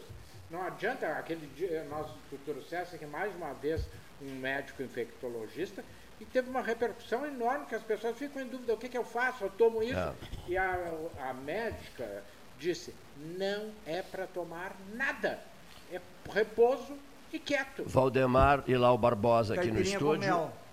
Hein? Valdemar e Lau, Bar- É? e Lau Barbosa aqui no Essa é estúdio famosa. e, Dani, e André, André Calil, André eh, Nader Calil de, da cidade de Lincoln, Lincoln, homenagem ao presidente Lincoln, a capital do Nebraska.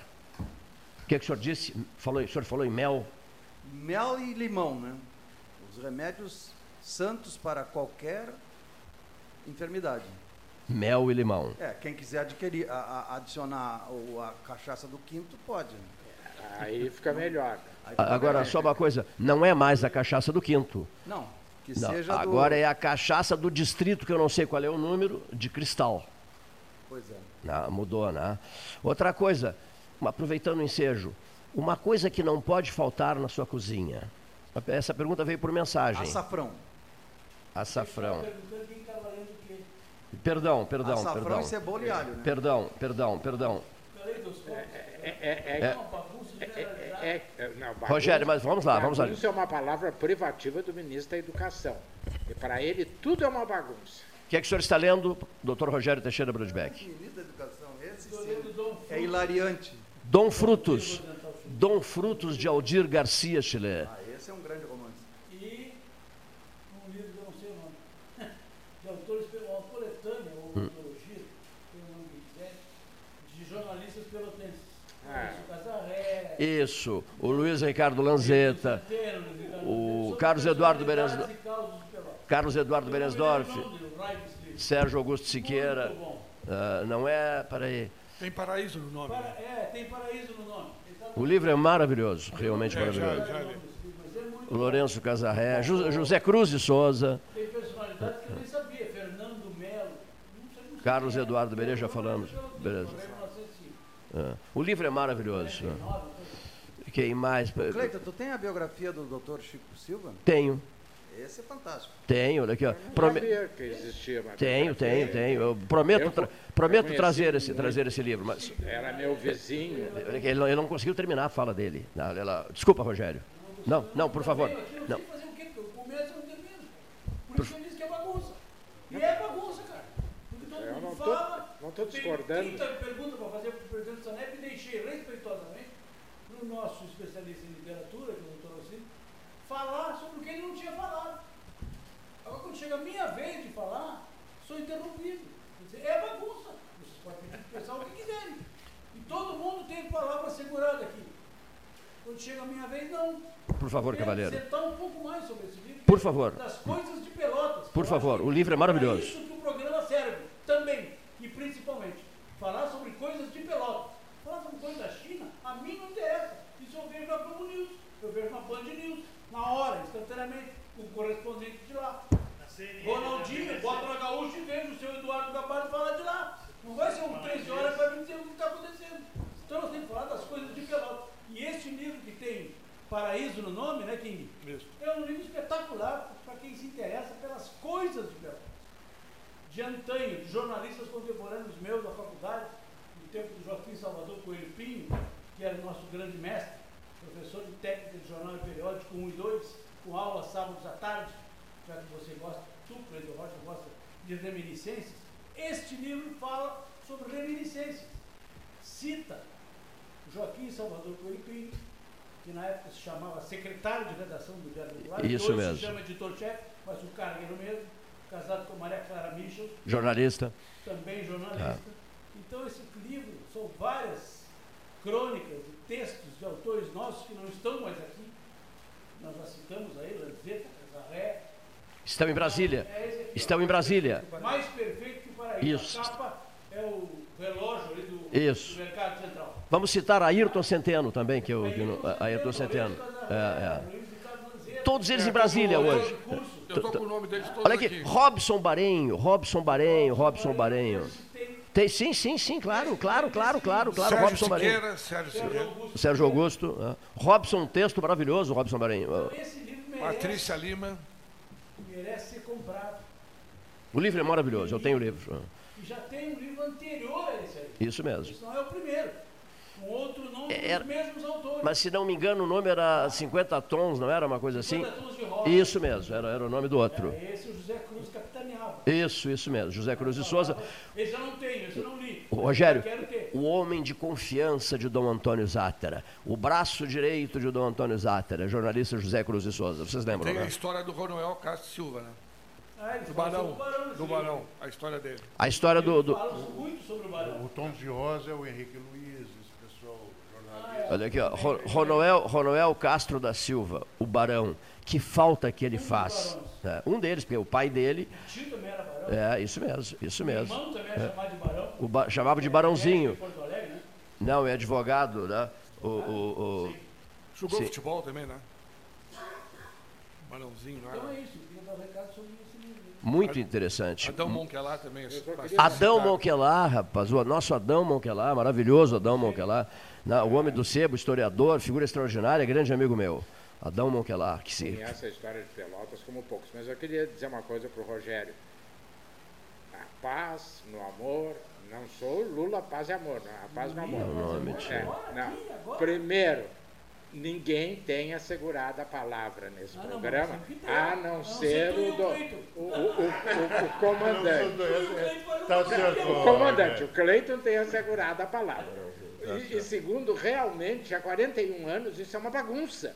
Um está falando, o outro se Porque ninguém mete. diz. É, é, Então, E eu digo e me indigno com isso.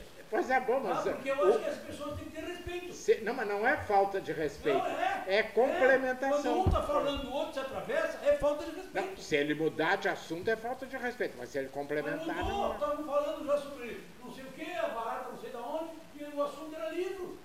Bom, mas aí. Muito bem, muito bem, olha aqui, ó. Não, mas tá certo, faz parte do jogo, olha aqui, ó. Mas Não, mas eu não estou provando, eu estou concordando com o que Exatamente, o senhor não está errado. é.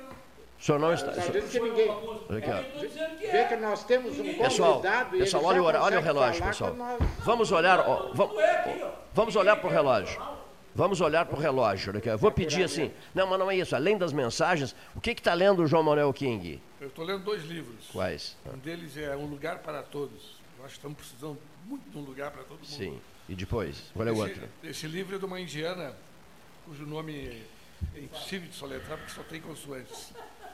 E, e fala, ele é passado em Bombaim, essa história, num edifício, onde moram centenas de famílias. Então existe toda uma, uma discussão em cima da questão da- do domínio da Inglaterra na Índia, quando ela se afastou. E assim como nós temos também os antagonismos no Brasil, muito acirrados no momento, houve também um antagonismo muito grande entre aqueles que, que defendiam a permanência da Inglaterra dominando a Índia e aqueles que, graças ao Gandhi, ficaram do outro lado. Esse é o primeiro livro. Esse é o primeiro livro. É, Qual é o, e o E segundo, o segundo, no é, geral? acho que é mais é conhecido de todos, é 21 lições certeza. para o século XXI. Magnífico. Magnífico. Magnífico. Principalmente a área que fala de educação. O que está previsto para o futuro em termos de educação. Aconselho Senhores. todo mundo a ler.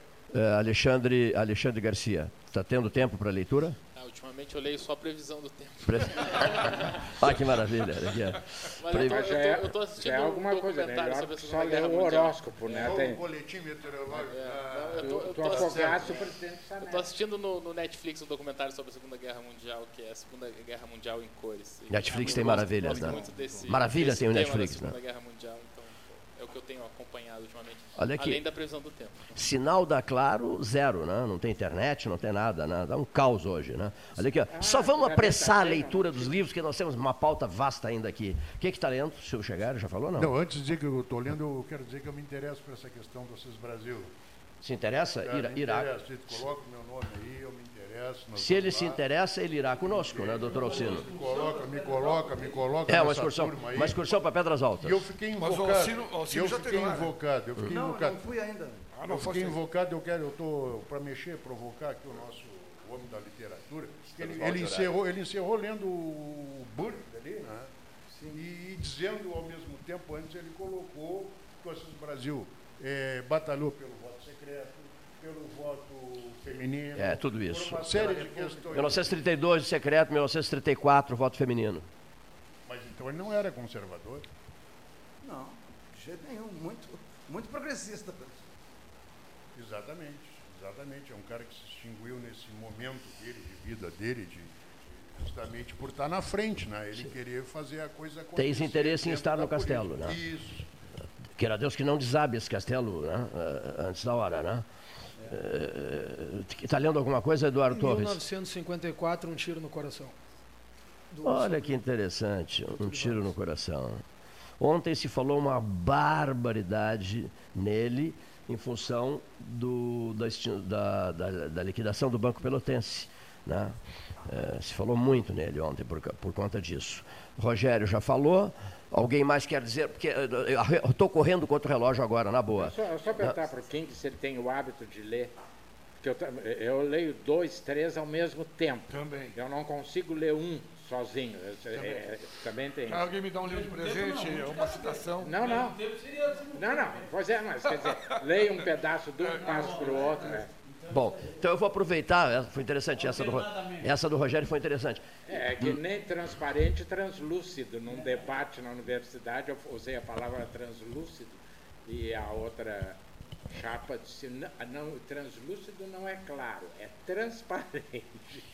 um senhor, um jovem, um jovem aqui de Pelotas, um brilhante profissional do rádio que o Rogério admirava muito, Teixeira Brodbeck e eu também admirava muito, Dinei Avelar, ouvia, o- o- ele, ele, ele dormia o dia inteiro e ouvia rádio a noite inteira.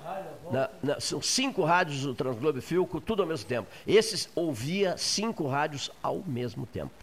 Confere? Um mais alto, outro mais baixo, etc, etc. Né? Conheci dois.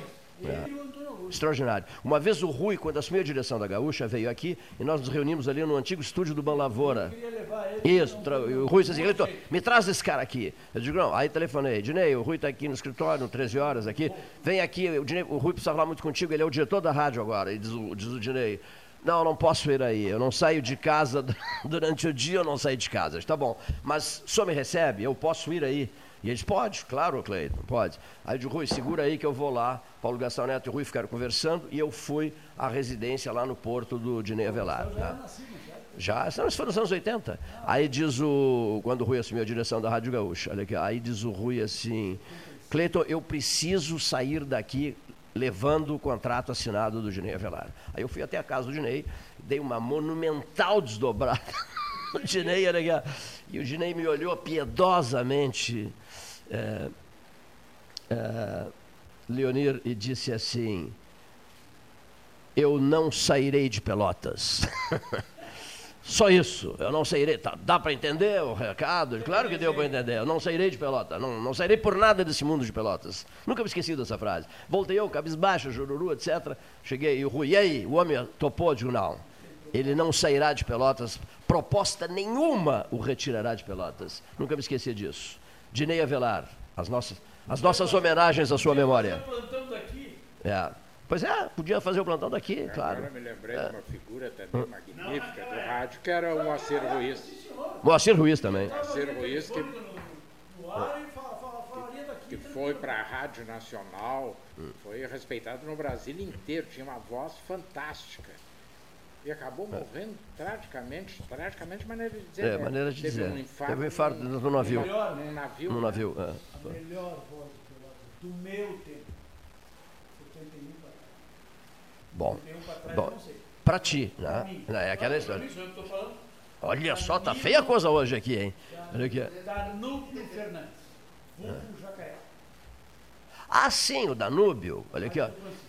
O da, olha aqui, ó. Eu, eu- eu só vou dizer algo. eu- eu- Pois é, eu não sei se ele está vivo. Era um cara que fazia com Francisco Olício Mas- Jornal do Meio-Dia da Rádio Francisco. Ele foi para o Rio de Janeiro, pra, ele foi para Brasília, ele viveu muito tempo em Brasília. Só vou dizer um negócio. A Ave Maria, com Danúbio Fernandes, olha aqui, ó, é um negócio assim, eh, me ajuda, não é mesmo, Leonir? Olha aqui, ó, eh, eu, eu assino embaixo... Sim, já era vivo, olha aqui. Eu assino embaixo do que o senhor está... Olha aqui, ó, eu assino embaixo, olha aqui, ó. Danúbio Fernandes, a voz do Danúbio Fernandes. Olha aqui, ó. Não, sim, grandes, prof- grandes profissionais. Tá? Soares.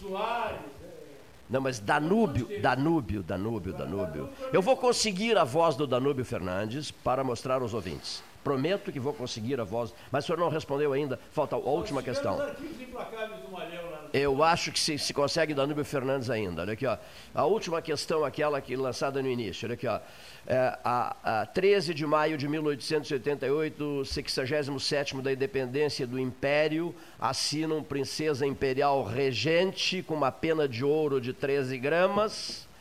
Assina o bacharel Rodrigo Augusto da Silva, secretário de Estado dos Negócios Estrangeiros, chanceler mor do Império, assina Antônio Ferreira Viana, ministro da Justiça, e assina, e aí diz assim: transitou em 13 de maio de 1888 José Júlio de Albuquerque Barros. Ferreira Viana é o nosso.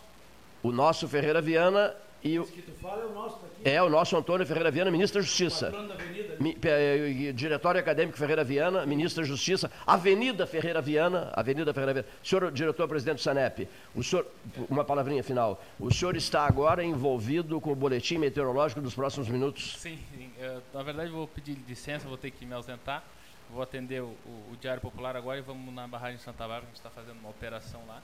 E, e agradecer o espaço e dizer para a população que a gente está levando a efeito todo o planejamento que foi feito para que a gente não passe pelo racionamento e a gente acredita firmemente que a gente não vai eh, experimentar para a nossa população nenhum tipo de restrição maior ao uso da água, nenhum tipo de racionamento. O senhor dará, por certo, um telefonema para Rio Grande, ou não? Vai telefonar para o pessoal de Rio Grande? Não, não, não. Não, porque não diz que chove em Rio Grande. Isso, é, mas Rio Grande está fora da nossa bacia de captação, né? Então é, não cai, Não, não, eu digo não é que é, não, eu digo assim porque a meteorologia informa, a meteorologia informa que aqui não, assim, essa chuva de Rio Grande não virá para cá. O Varoto já havia dito isso, É, não virá para cá. chegará na nossa bacia de contribuição Não há porquê. Né? É, quanto o senhor desejaria para os próximos dias é, na bacia de captação, é, que já, já o deixaria satisfeito? Não exagere na pedida. Não, se a gente tiver eh, o que a previsão vem, vinha nos mostrando, 80 milímetros de chuva. Mais 80. Isso, então nós, ah, nós teremos uma condição já muito, muito melhorada e, e aí já passamos a ter uma, uma condição já até confortável, eh, considerando que aí a partir do mês de abril a gente volte à regularidade das chuvas. Quantos milímetros temos? No mês de março, só o que choveu hoje. Só o que choveu hoje, ou Deve seja, quase nada, dois ou né? três milímetros, Água nada mais. Mas Pelotas não depende da chuva, você falou isso.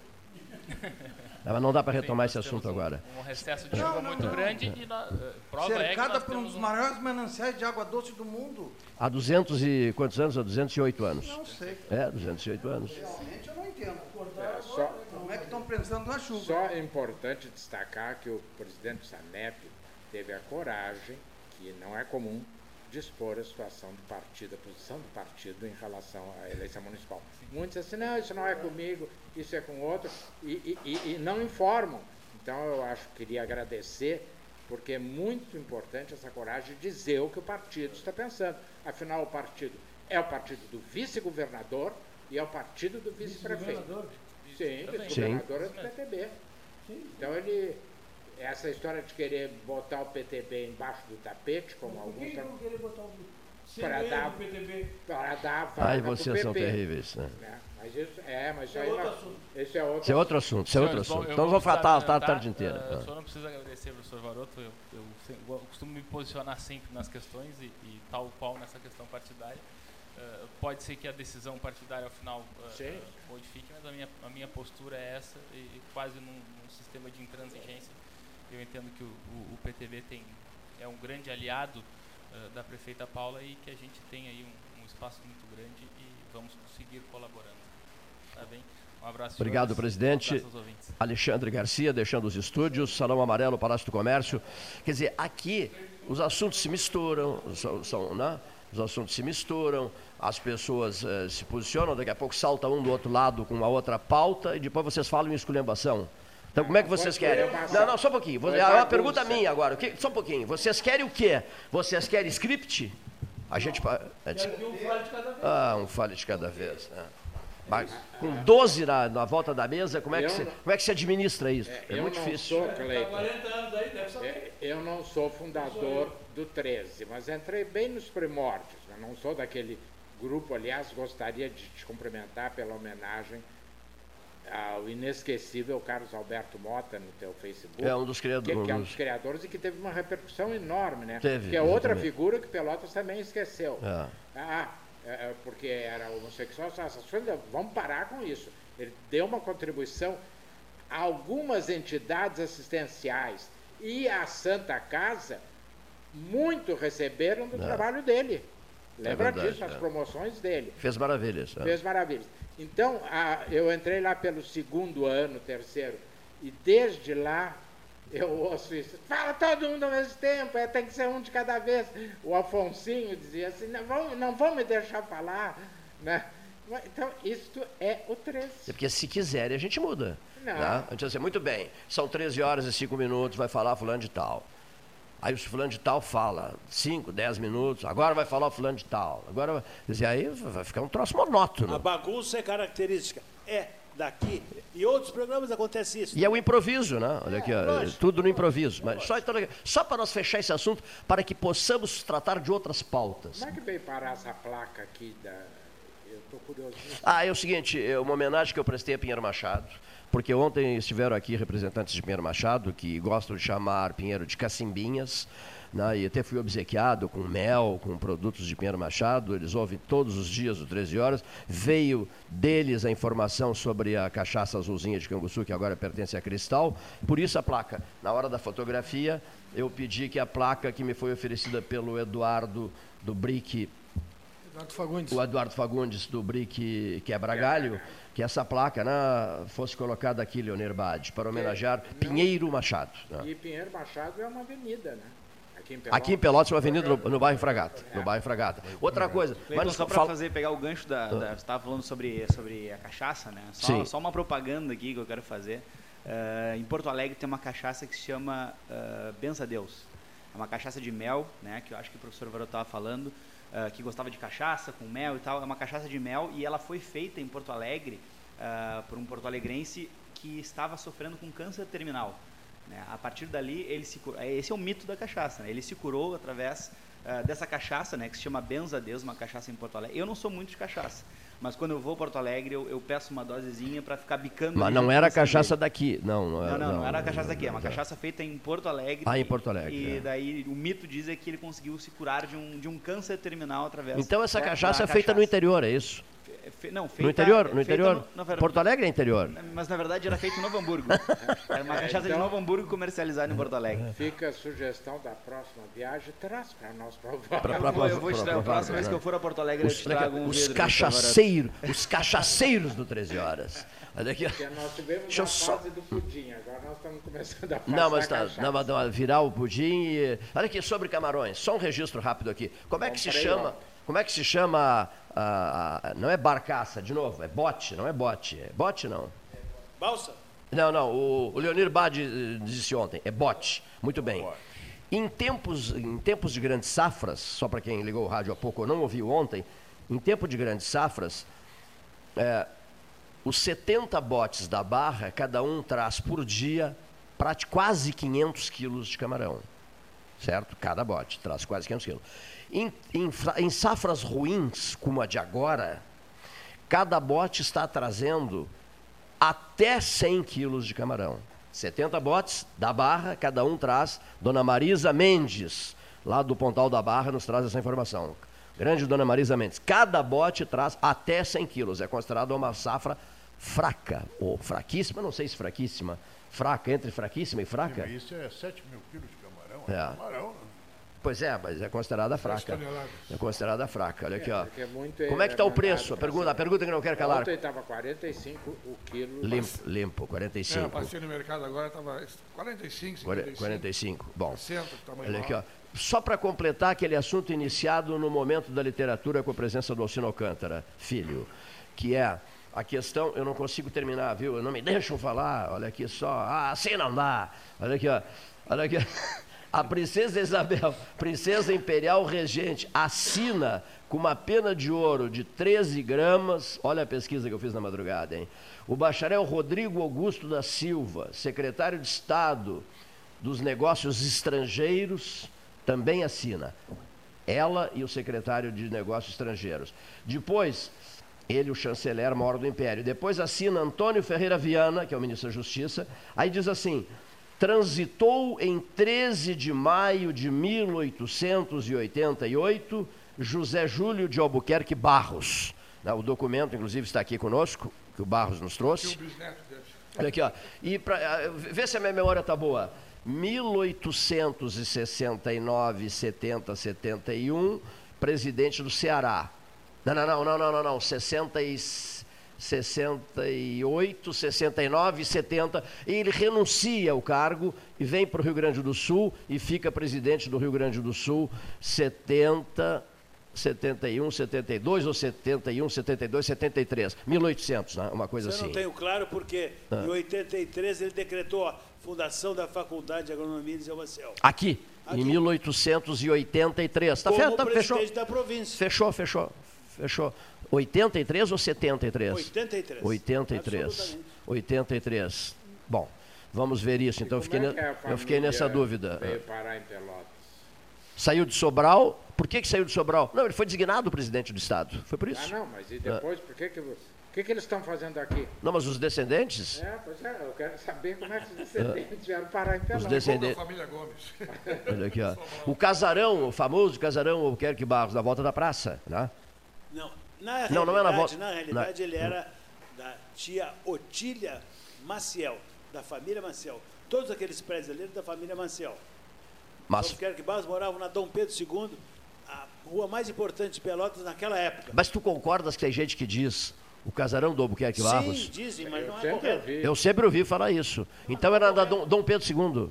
A família Albuquerque Barros Sim. sempre morou na Dom Pedro II, que era a rua mais importante de Pelotas, onde o trem chegava lá no final da Ah, isso mesmo. E ligava o ah. pessoal do trem ao porto de Pelotas. Ali. A Dom Pedro era uma, era, uma, era uma rua e tanto, né? Famosíssima, né? Sim, sim, sim. Famosíssima. Ligação da ferrovia com, com, com, com, com o porto. Com a água. Perfeitíssimo, perfeitíssimo. Olha aqui, ó. E ele, ele, Chamando de fé com, é. Ele estudou direito em Porto Alegre, não foi? Não, não, não, não. não, não. não. Aí foi o outro. Estudou direito no Recife. No Recife, isso mesmo. Isso mesmo. Defendeu tese de próprio punho isso. Na, na Faculdade de São Francisco. Tese. Mas o outro foi, o, foi, o outro foi filho, o filho dele. Filho. O filho dele, esse sim, foi estuda. Intendente. Foi intendente aqui, estuda. Primeiro di... diretor da Faculdade certo. de Direito. Estuda direito em Porto Alegre na turma do Getúlio Vargas, confere? Isso. E o orador da turma do Getúlio Vargas é Albuquerque Barros. Em uma disputa entre ah. ambos. Ele ganha do Getúlio. Os estudantes. É. Ele ganha do ganharam, Getúlio. Ganharam pela. Ele ganhou do Getúlio. Sabia disso? Não sabia disso? Não. Não sabia disso? Mas isso é interessante. Foi o orador da turma, eu, ganhou do Getúlio. Eu quero falar. No microfone. O que, que eu acho que ele era nessa posição no documento aí? Está colocando, por que, que ele assina por último? Professor Varoto leu, Paulo Gastão Neto leu e eu li. Ele, ele, é, ele é a testemunha. Não, ele é testemunha? Não, o que eu, me chama a é. atenção aqui, eu realmente, é a palavra transitou. Isto, por transitou isso que eu acho que... significa tornado público. Isso, ele era Isso uma espécie de tabelião. É o significado. Tabelião. Ele é, é. uma espécie de tabelião é, do Reinaldo. Foi primeiro juiz do Superior né? Tribunal Federal. Tá aí, ele era uma espécie Ah, sim, ele foi ministro do Supremo Tribunal Federal. Pois é, mas foi, depois. Depois, depois, depois. Juiz. depois. Não, foi ministro do STF. Eu li, eu li a história de vida ele dele. Ele era um arquivista do reino, é, um tabelião porque, do reino. Uh, hoje nós usamos transitado em julgado. Isso. Quer dizer, quando... tornado público no seu Perfeito, perfeitíssimo, Exato. perfeitíssimo. Então está explicado o transitado, né? É. um tabelião. Né? E foi depois ministro do STF, ministro do Supremo Tribunal Federal. Bom, é. olha aqui, esclarecendo, olha aqui, ó, esclarecendo. E aqui só, Há uma dúvida em relação à data, no, o período no qual ele comanda o Rio Grande do Sul, ele preside o Rio Grande do Sul, eu estou com essa dúvida agora, vou, vou investigar. E em relação ao governador do estado, que aniversaria hoje, o primo dele, que está aqui conosco, Maurício, Maurício Martins, conferiu, né, Maurício? É, é 10 de março de 1985, então 35 anos. 35, e não 34, como eu havia não, dito. 34, 35 anos. Ainda né? sobre a Lei Áurea, é um outro episódio que eu acho fantástico, porque é é, essa lei foi para o legislativo. E, né, e, e, lá estava o embaixador dos Estados Unidos. E foram atiradas rosas, e ele disse: O que vocês fazem com rosas, nós fizemos com sangue. É isso mesmo. É. Então, é, são frases assim. Que ficam para a história, né? É, muito bem. Uhum. hoje, alguém no Facebook né, vem criticando o, o, Churchill, eu sou fã do Churchill, que sangue, suor e lágrimas, aquilo foi uma bobagem, e compara o Churchill com o, com o Bolsonaro. Bom, eu ah, não, meio, não, dá nem para seguir essa conversa, eu né? fico meio complicado. Nisso aí, só para encerrar, não sei se vocês falaram, já não pode deixar em branco, senão. Pode ser depois dos comerciais? Não, não só é a questão do Ronaldinho, né? Pode ser depois dos é. comerciais? não, pode. só, eu acho que tem que registrar. Va vamos lá, vamos lá, vamos lá, a gente já volta.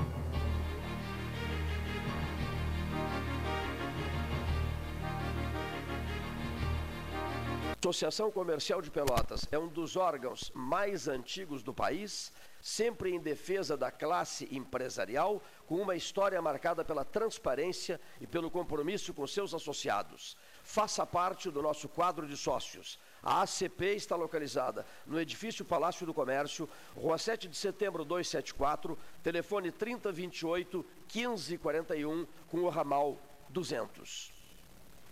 Nos últimos meses, o Sanep investiu muito no abastecimento de água. Foram construídas subadutoras, feitas substituições de rede, limpeza da tubulação e reativação de reservatórios. Nossos servidores também foram valorizados. Criamos adicional salarial de difícil acesso, compramos equipamentos de proteção individual, novos vestuários, novos veículos e o horário de atendimento foi ampliado. Tudo isso para melhorar o serviço à população. Você contribui e o Sanep retribui.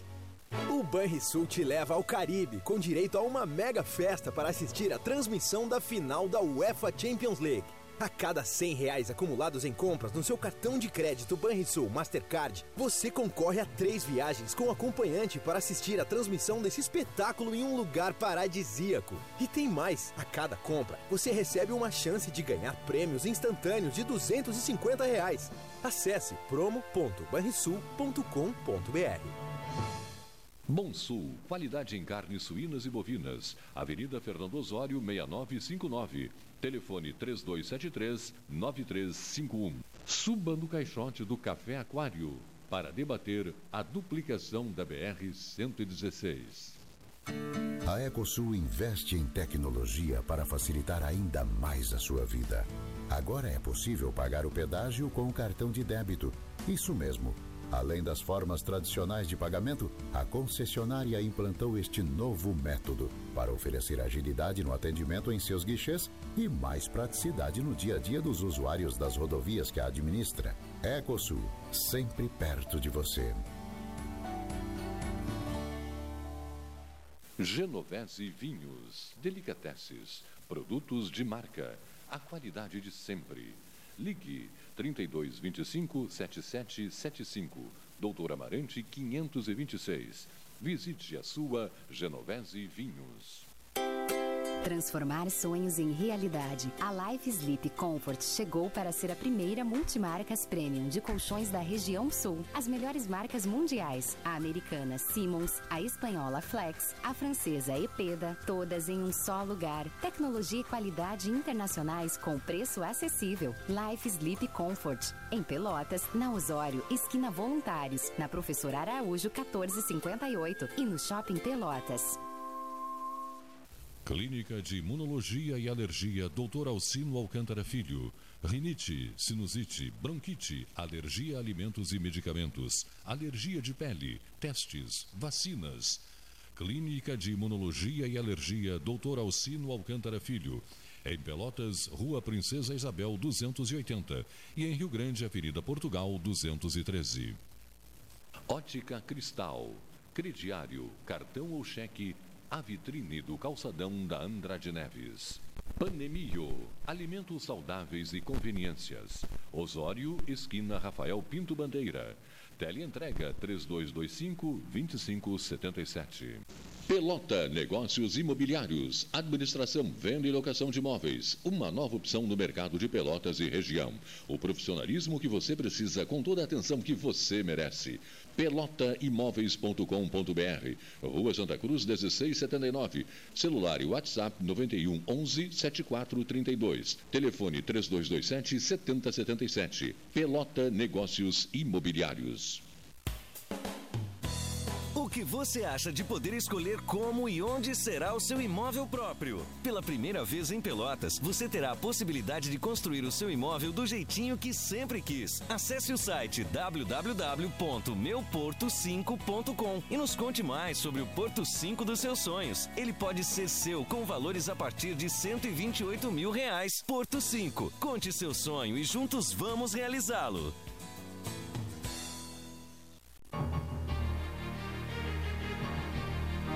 Mesa 13, mesa 13, hora oficial, lote, estamos no ar, hora oficial, estamos no ar, cavaleiros, estamos no ar, cavaleiros, hora oficial, Lótica Cristal, 14 horas 33 minutos, Salão Amarelo, Palácio do Comércio. Bom, a disparada do dólar, o mundo inteiro em suspense, em suspense, a Itália, é, é, exatamente, é, eu achei muito interessante o comentarista Diogo Mainardi dar um presta atenção na turma do Manhattan Connection domingo passado à noite, porque o pessoal em Nova York estava debochando do coronavírus, né?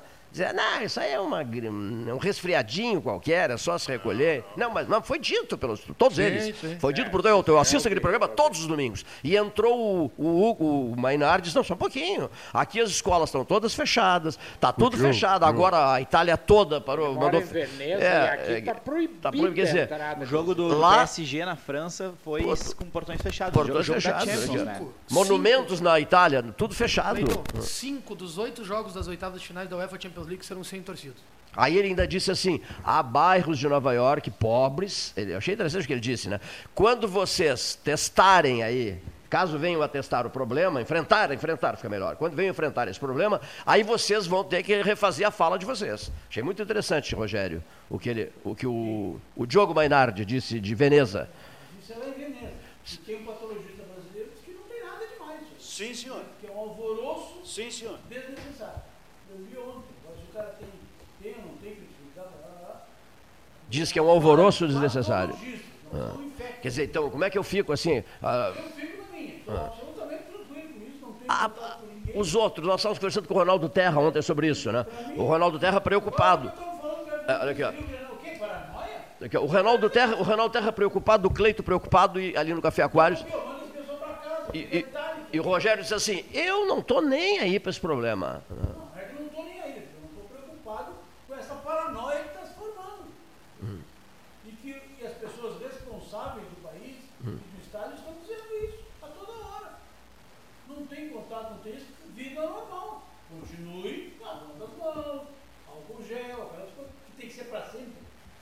Só agora. É que nem a, a questão da falta d'água, ou da escassez de água.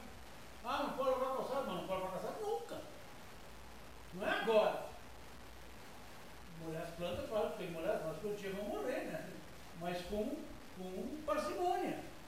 Pode lavar caro, ele tem. É, interessante. com parcimônia as coisas. E os demais. Agora, nós temos uma mania de tomar ah. providências quando ah. o céu está desabando. É. é a administração da crise, chama-se isso. Mas o país, Não, o país vem tomando as medidas protetivas necessárias, necessárias inclusive antecipando a vacinação para acabar com essa bobageira, que eu também é bobagem. Não tem nada a ver com outro. Sim, interessa, mas prevendo um, prevê-se outros. Ah, é o, o ministro explicou que com a vacinação se torna muito mais fácil e mais rápido o diagnóstico do coronavírus. Alguém ouviu alguém né? dizer que morreu alguém que não tenha sido idoso com problemas anteriores ou criança com problemas anteriores? Não, não, morreu não, alguém de 40 anos absolutamente rígido. Me conte isso, eu quero ouvir isso. Oh, morreu o seu João dos Anzóis que tinha Os que têm morrido no mundo nada. inteiro. Não tinha diabetes, não tinha hipertensão. É falta de imunidade. Não tinha problema cardiovascular, não tinha problema respiratório. Seu, Quem? O seu João dos Anzóis morava numa colônia de pesca. Olha aqui, gurizada. Tá bom, tá descontraído, tá solto. Olha aqui, ó. Então, os demais, numa frase só, estão angustiados, nervosos, pensando só nisso, coronavírus, estão com medo do coronavírus. Uns chamando de coroavírus. Os demais estão assustados ou não? Ou não? Sim ou não? Sim ou não? Olha, olha, não. Eu tô, eu tô guardando não. assim, ó. Isso que o Rogério falou, é, é, é. isso que o Rogério falou, o Rogério falou uma coisa que está acontecendo em outros países. Onde é que está séria a crise? Crise do, do coronavírus? Na Itália, no Irã, no Irã, na China. Qual é o quarto país? Tem um quarto. Lá os números são extremamente desfavoráveis. Já que no Brasil está muito favorável o que se fala. O primeiro caso confirmado está no Rio Grande do Sul. É, Campo Bom, uma pessoa que veio da Itália. Campo Bom, que veio da Itália. Veio do epicentro. Por isso que a gente. Por, é, por isso que todos nós estamos tranquilos. Agora, da Itália aqui hoje na é. da Lombardia, eu não sei, Rogério, se os números, se os números ficarem muito desfavoráveis aqui, ah. eu espero que, que, realmente seja anunciado. Eu não sei se nós não vamos entrar em pânico também. Olha isso. Por enquanto, Cleito, está todo mundo no, tranquilo. É a não sofrência por antecipação. Tem que olhar com atenção. Não, acho que não, tem, tem que olhar com atenção, tem que olhar com atenção. Com atenção, exatamente. É, por isso, por isso eu acho que ainda não tinha chegado, Rogério, que eu elogiei a entrevista hoje da manhã do governador toda a equipe técnica dando as explicações técnicas. Por que, que tem que lavar a mão, por que, e por que, que não tem que ter pânico. Sim, não isso, tem... isso o Ministério da Saúde vem dizendo há mais de Sim, mas como surgiu, su, é, como surgiu esse caso no Rio Grande do Sul, já, já houve. É. É, o secretário é da. É Arita? Não, não. Secretário Nacional. Ah, do Ministério, do Ministério, do Ministério. É, é gaúcho. É, isso mesmo. Foi secretário da Saúde de Porto Alegre, é. foi secretário da Saúde do Estado. Do Sartori. Do Sartori. É um cara super transparente, por isso que ele está lá. Ele não foi catapultado para lá. Foi, foi por qualificação, por qualificação. O ministro causa uma imagem muito boa também. O ministro causa uma impressão maravilhosa também. É, é Mandetta, Mandetta. É. Olha, ontem. É. É, é. Ontem escutei. Ontem Perfeito. escutei uma comentarista da, da Globo News dizendo o seguinte: não, o governo não pode mais se preocupar com reforma tributária, reforma administrativa, tem que parar com isso e cuidar apenas do coronavírus e do, da crise do petróleo. Que coisa, hein? Cara, faça meu favor. É, aí, aí, aí o ministro da Economia fala. É. Essa gente vota e tem acesso ao microfone. É, é triste, aí é triste. Aí é, concordo contigo, é triste. É triste. Aí é o fim da picada. É. Está em pleno andamento, pode esquecer. Vai, é o que ela quer, mas é claro, de onde é que vem? Bom, olha aqui, ó. É uma estupidez. Incrível, incrível. Bom, outra coisa, um, hoje eu lamento, olha aqui, só um pouquinho, foi prometido um pudim de laranja, tá? Olha aqui, ó, não veio. Então eu só quero passar uma informação. Olha aqui, ó. Olha aqui, não, não, eu caí no canto da sereia também. Só queria dizer uma coisa para a senhora que ficou de nos mandar o pudim. Olha aqui, ó. Eu recebi um comunicado do meu médico veterinário, Dr. Pablo Medeiros Riberras, da Terrier, da Clínica Terrier do Fragata, um senhor cirurgião, olha aqui, e, e também clínico geral, olha aqui, ó. E o meu médico veterinário mandou me dizer o seguinte: você terá mais 48 horas de vida sem pudim. É. Vai conseguir.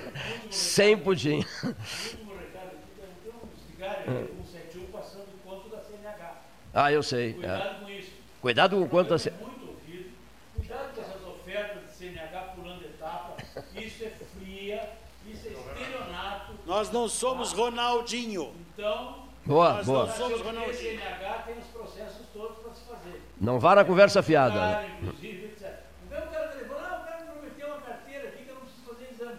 É fria. Vai ser enquadrado em estelionato. Antes de sair, o Grêmio ganha o Grenal? O Grêmio é o favorito do Grenal, não quer dizer que ganha. Quem vai dizer que ganha? Nem o maior adivinho do mundo vai dizer isso. É, porque... É, é porque o Grenal vai por é, Facebook só. É, só pelo Facebook, você, o, o pessoal da rádio, o, o, pessoal da rádio Catimbau está furioso por isso também, que é, porque não tem transmissão. Ah, não, pior, pior, não, da rádio Catimbau. Não, não, a Rádio Catimbau. Ah. Pior, o jogo do Brasil no mesmo horário do Grenal. Ah, é mesmo? É que a Rádio Catimbau só fala em Grenal, Grenal, não, Grenal, não, Grenal. A Rádio Catimbau está exportável aqui. Ah, sinceramente. Eu quero ver se tu vai falar sobre o Fla-Flu. É, que maravilha. Olha aqui, ó. Eu não aguento mais ouvir a Rádio Catimbau. Olha aqui, ó. A Rádio Catimbau resolveu formar uma rede, rapaz. Rádio Catimbau, Rádio Marmeleiro, Rádio Mussum, Rádio Não Me Toque, Rádio, Rádio Antagorda, só para falar de Grenal. Assim fica, fica, fica, muito, fica muito difícil. Olha aqui. Cavalheiros. Como é o nome da rádio? A, de Frederico Westphalen? Luz e Alegria de Frederico Westphalen. Ah, vou incluir, gostei do nome dessa rádio. Luz e Alegria de Frederico Westphalen. vai entrar na rede, na rede serritense de rádio. Luz e Alegria de Frederico Westphalen, né? Frederico Westphalen. Bom, mais um papinho rápido aqui com vocês. Maurício, motiva concorrer à Câmara de Vereador? Trovejando? Isso. Ora, olha só, rapaz. Acho que foi pela tua pergunta, hein? O sinal do trovão, olha aqui, ó. Está sendo dado, Leonir Bade, o sinal do trovão. Que hora, é... hora oficial Ótica Cristal, 1442, registrou o primeiro sinal de um trovão. Sabe por que que motiva, ah. uh, Cleiton? Eu tenho um projeto tá, na Prefeitura de Pelotas que se chama Vida Ativa. É, é um projeto que ele leva saúde, leva esporte, lazer, atividades para 62 locais na cidade de Pelotas. Tá? E a gente faz um trabalho muito legal de promoção e prevenção à saúde. A gente voltou com as atividades na última semana no ginásio municipal aqui em Pelotas e a gente está voltando nessa semana em outros núcleos e assim gradativamente até completar os 62 e ainda queremos abrir mais núcleos na cidade. Então, tu me pergunta se vale a pena. Vale a pena porque eu vejo uh, nesses núcleos, quando a gente vai visitar, as pessoas com um brilho no olhar, assim, de que estão fazendo uma atividade, estão socializando entre o seu grupo de amigos. Né? Então, a partir do momento em que tu começa a ver que uma política pública, ainda não é uma política pública, mas enfim, uma política da Prefeitura de Pelotas dá certo uh, e consegue tirar pessoas da lista do SUS, por exemplo, que nem tivemos um caso agora de uma senhora que a hidro, com a hidroginástica uhum. tirou ela de uma cirurgia para corrigir um problema que ela tinha de artrose nível 5 na perna. Então, a partir desses exemplos, a gente consegue ter a, a, vontade, a firmeza de que a gente pode fazer a diferença na vida das pessoas com a política. Então, sim, a política motiva bastante e estou bem motivado, sim, nessa caminhada que é concorrer ao pleito municipal né, do, do vereador agora em 2020. Tu tens 30 anos. 30 anos. 30, 30 anos. anos. Teu primo começou aqui no 13 com 19 anos. 19 anos ele concorreu a primeira vez para vereador, né? Perdeu a primeira vez e depois é. na segunda vez com 23 acabou entrando. Isso. Começou aos 19 aqui, lembras disso? Eu, eu, na época, até agora, estava hum. remexendo umas fotos do passado. Tenho hum. uma foto em que eu estava na primeira campanha do Eduardo, Sim. ainda pequeno, né? Porque ele com 19 eu devia ter por volta dos meus 13, 14 anos. E me lembro que, que desde então eu venho acompanhando ele. Eu acompanhei toda essa caminhada desde os 19 anos.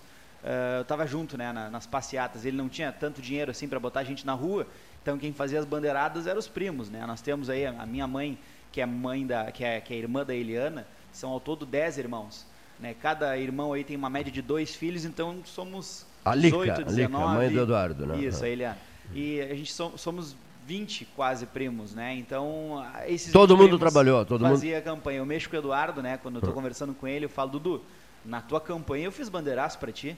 Eu quero ver se tu vai comigo lá no Fátima, se tu vai comigo lá ah, no porque... pra fazer a bandeirada pra mim. Ele fica rindo, mas ainda vou cobrar ele aí. Não. Ah, se tu queres que ele dê, faça uma visitinha contigo em algum lugar. Em algum lugar ele tem que fazer, né? Uma Nada visitinha é o suficiente, assim, né? Só uma bandeirada tá Uma, não, uma, uma participação já, que já é. serve para não é mesmo, Leonir, para trabalhar o pro, projeto de, de, de, de chegar ao poder legislativo municipal no ano corrente de 2020. Bernardo de Souza disse que é a eleição mais difícil que tenha para vereador uh, em Concordo, cidade. Né? É, porque então, ele, o Cheto tem 400 e tantos nomes, né, digamos, de, de adversários, não é adversários, de, de, de o, oponentes, de concorrentes, e ao mesmo tempo, uh, o, o, aquele que vota tem a oportunidade de escolher um entre dezenas. Né? E é complicado também para o. Pro, a é, expectativa é que se tenha em torno de 500 candidatos. Não, não, não. Eu digo assim: os teus amigos candidatos, né?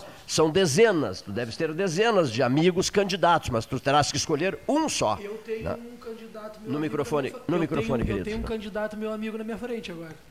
É um deles, um, um, dos teus amigos. Olha aqui, ó. E eu já conheço mais uns dois ou três que também são teus amigos. Então é, é realmente difícil chegar num nicho assim e conseguir conquistar Olha aqui, um voto. O, o, o, o, o, o Albuquerque Barros, que presidiu o estado do Rio Grande do Sul no período, ah, achamos as datas aqui, 1883, 1885.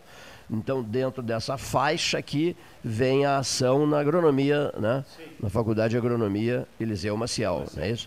Eh, que é de 1883. 1883. A todos que estiveram. 8 de dezembro. Puxa vida. Logo ali estaremos no 8 de dezembro. Logo ali. Esse ano vai. Não? Será se eu chegar, passará em velocidades altas. Olha aqui, muito interessante aquela pergunta. O que, que não pode faltar na cozinha? Responderam açafrão. O outro respondeu alho. O outro respondeu cebola. O que, que não pode faltar na cozinha? Sal. O que, que não pode faltar Pimenta. na cozinha? Pimenta. O que, que não pode faltar na cozinha? O que, que não pode faltar? Água. Água. O que, que não pode faltar na cozinha? Vamos lá. Eduardo, ligeirinho. O que, que não pode faltar na cozinha? Cebola. Já foi dito, cebola. Bom. A, a, Leonir, o que, que não pode faltar na cozinha? Ligeirinho. Mil... Hein? A cozinheira. Boa tarde, senhores, senhoras e senhores. Foi, foi bom, foi bom o programa, né? Agora vai cá, esse,